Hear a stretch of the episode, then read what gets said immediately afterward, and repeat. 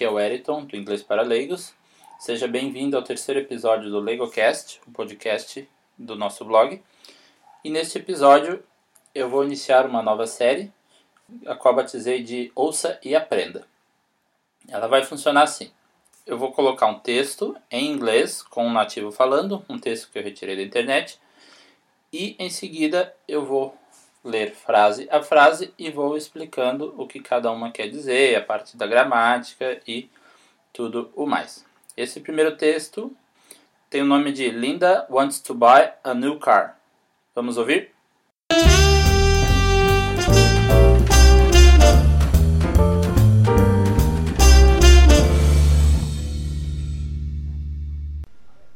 Linda wants to buy a new car. She has an old car. Her old car is a white Honda.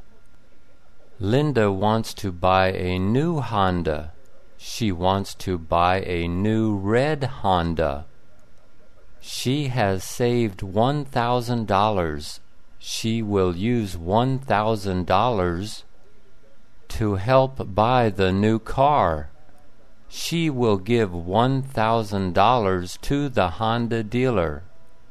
The Honda dealer will give her a contract to sign. The contract will require her to pay $400 a month for seven years. Her new red Honda will cost Linda a lot of money. But that's okay because Linda makes a lot of money.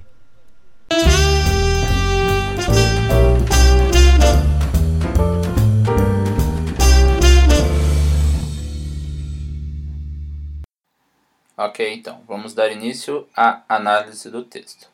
O título é Linda wants to buy a new car. Linda, nesse caso, não é um adjetivo linda, é o nome da pessoa. No caso, uma mulher chamada Linda, que é um nome bastante comum, principalmente nos Estados Unidos. Wants quer dizer quer, é a terceira pessoa do singular. Linda, que é uma mulher, então é ela, o sujeito she, she wants. O S no final é da conjugação do verbo to want no presente.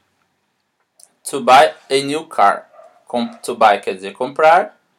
A é o, é o artigo, pode ser tanto pronunciado A quanto A, depende da região. New car é um carro novo. Lembrando sempre que em inglês os adjetivos sempre vêm na frente do substantivo. Então, carro novo fica new car. Em seguida, she has an old car. She, ela, novamente. Has, do verbo to have, que é querer. An old car, um carro antigo ou um carro velho. Old é antigo ou velho, vai na frente de car, por causa que em inglês sempre vai o adjetivo primeiro, depois o substantivo. E o an, agora an é porque old começa com o, na verdade porque tem som de o. Então, an old car. E na frase anterior, a new car, porque o new, que é novo, tem um som de consoante no início da palavra, então usa-se o A. E ouse tem som de vogal, então usa-se N. Na sequência, her old car is a white Honda. Her quer dizer dela, pronome possessivo, her old car, o carro, o carro velho que ela tinha, o carro velho que era dela. É um is a white, white Honda. É um Honda branco. White é branco, Honda. White aqui funciona como adjetivo, então vai na frente do Honda. Linda wants to buy a new Honda. Praticamente já falamos tudo, né? Linda wants, igual na primeira frase, to buy a, a new Honda. E depois na sequência, she wants to buy a, a new red Honda. A frase é bem parecida, só que trocou Linda por she, que quer dizer ela. Então, Linda quer ou ela quer, é a mesma coisa.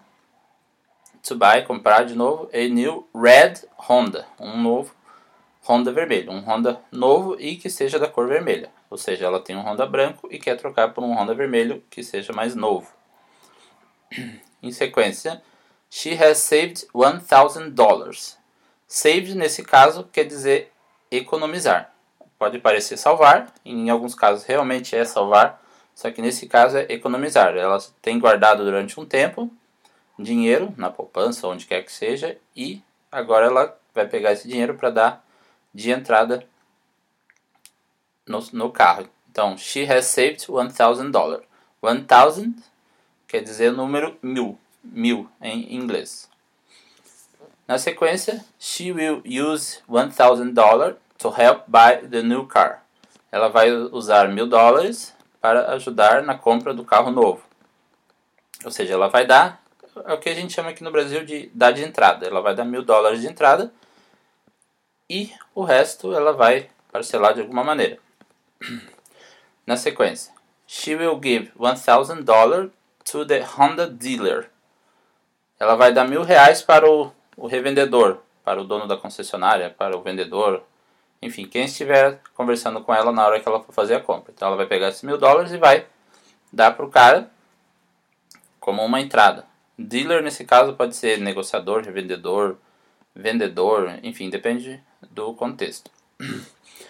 em seguida, the Honda dealer will give her a contract, contract, perdão, to sign.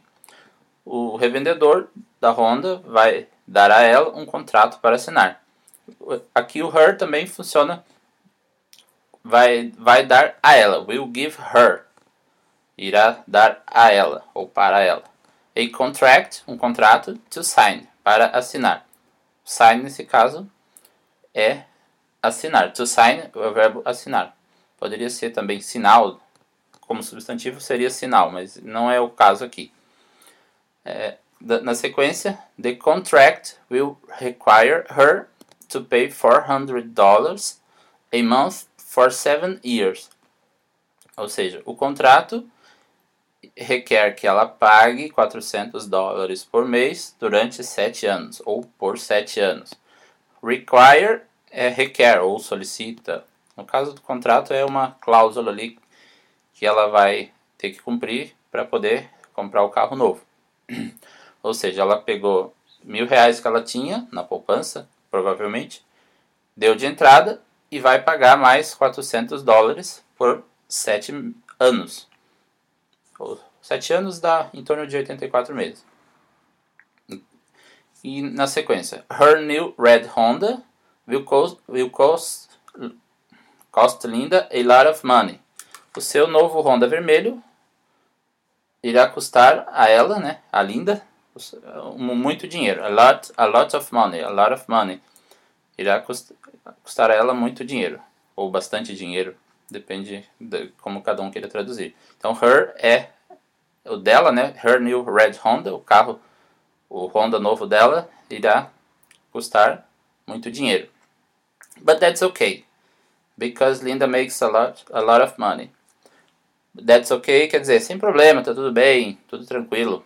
Para ela isso não chega a ser um problema, because Linda makes a lot of money, porque a Linda ganha muito dinheiro. Nesse caso, make money quer dizer ganhar dinheiro, apesar de em português a gente usar o verbo ganhar, em inglês eles usam o verbo make, que numa tradução literal seria fazer. Mas nesse caso é como se fosse uma expressão idiomática. Make money quer dizer ganhar dinheiro. Então, make a lot of money, ganhar muito dinheiro. E é isso, gente, por hoje.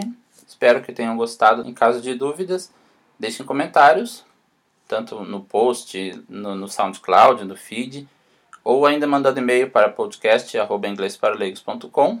Em qualquer um desses canais você pode deixar comentários. Se você gostou, compartilhe com seus amigos para que mais gente tenha acesso a esse material. Obrigado a todos por terem ouvido. Acessem a página do Facebook www.facebook.com/inglesparaleigos e também o blog no www.inglesparaleigos.com. Obrigado por ter ouvido mais uma vez e até a próxima sexta-feira. Tchau!